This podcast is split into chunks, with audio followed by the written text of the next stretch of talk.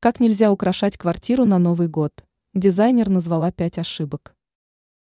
Чтобы украсить интерьер на новогодние торжества, многие обращаются за поиском идей в интернет.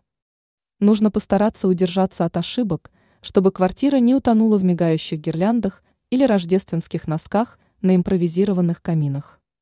Эксперт сетевого издания «Белновости» в области дизайна и интерьера Юлия Тычина рассказала, какие ошибки совершают, украшая интерьер к Новому году. Украшения на грани захламления.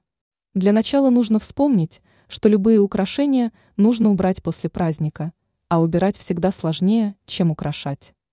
Избыточный новогодний декор вместе с имеющимися предметами интерьера может превратиться в откровенный хлам и беспорядок. Много гирлянд. Гирлянды на елке и на окне создают ту самую новогоднюю атмосферу.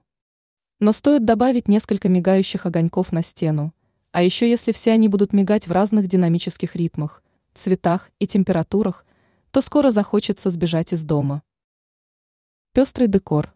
Одну комнату нужно украшать, выбрав для этого два-три цветовых решения. Идеальными считаются композиции из красного, белого и золота, либо серебра, золотом или серебра с синей гаммой. Стиль. Не стоит смешивать европейский стиль украшения, красные носки, с азиатским, мифология и фонарики. То же самое касается эпох. Например, раритетные игрушки из стекла украсят елку сами по себе, без современной мишуры и дождиков.